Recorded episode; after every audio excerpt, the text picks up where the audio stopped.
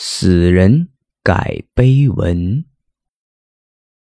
李向文很伤心，妻子去世已经三个月了，他依然在后悔，后悔那天晚上不该让他出去为得病的自己去买药。跑了大半个市区，回来后不久就因为淋了雨而病倒了，病得把生命也赔了进去。悔恨和思念像一条毒蛇一样纠缠在他心里。离开伤心地这么久，他想去妻子的墓上看看，倾吐自己的心声。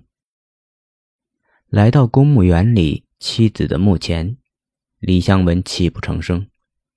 他回忆着以前与他相识、相知，直至相爱的点点滴滴，悲痛的难以自制。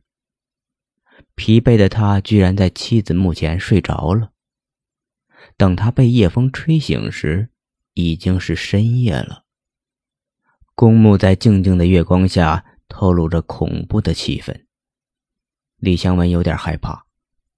一个活人置身无数的墓碑之中，本来就是让人感到恐怖的事。他急忙往公墓的门口赶去，可是大门已经紧闭了。李香文无奈地坐在一棵大树下，等待黎明的到来。他忽然觉得自己左边不远的一座豪华的墓在摇动，不敢置信地擦了擦眼睛。李香文再次望去，没错，是在摇。一具骷髅忽然凭空出现在公墓前，月光下，李香文清楚地看到。他浑身是泥，眼睛里冒着惨绿惨绿的光，下颌骨一张一合的，似乎在喃喃自语。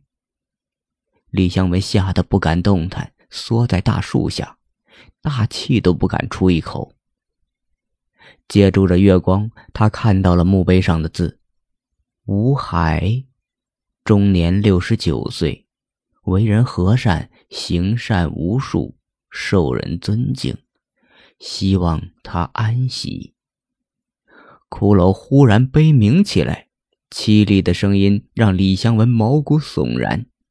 忽然，骷髅用手在碑上抹了几下，然后用手指刻了几行字，刻完了才略显平静的消失了。